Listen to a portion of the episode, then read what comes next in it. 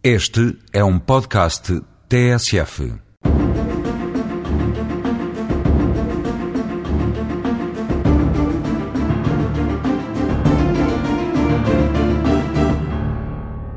Num tribunal, na sua construção arquitetónica, tudo tem de ser pensado porque tudo tem de ter um significado, porque todas as opções devem refletir valores, promover a segurança, demonstrar equilíbrio e autoridade.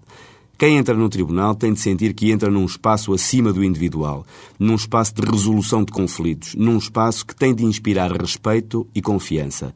E isso ocorre muito por força da memória coletiva, da memória inconscientemente vivida. A justiça vive do e no simbólico. A memória que não se vê e que não se preserva acaba num irreparável esquecimento e um país sem memória é um país sem futuro, sem princípios e sem valores.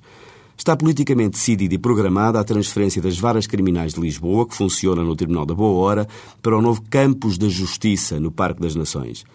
Contra a desativação do edifício da Boa Hora, que pertence ao Ministério da Justiça e que tem sido apontado como um futuro hotel de charme, várias vozes da sociedade civil se têm começado a levantar, valendo a pena refletir um pouco sobre o que queremos fazer aos espaços que fazem parte da nossa história.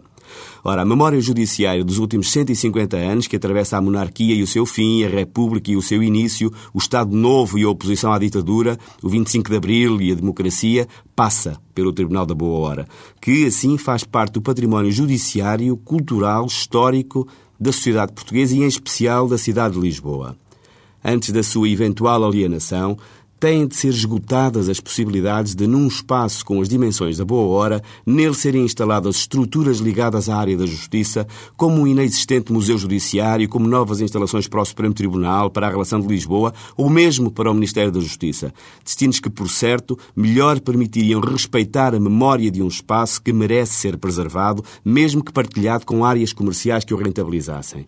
Cabe a todos nós, como cidadãos, a obrigação moral de fazer sentir ao Ministério da Justiça que não pode atuar neste processo como se alienasse um qualquer outro edifício. Importante que se tomem medidas e precauções para evitar que o edifício em causa seja desmantelado, descaracterizado e que perca totalmente a sua função simbólica e de testemunho da memória e da história, para que o silêncio não seja tomado como indiferença.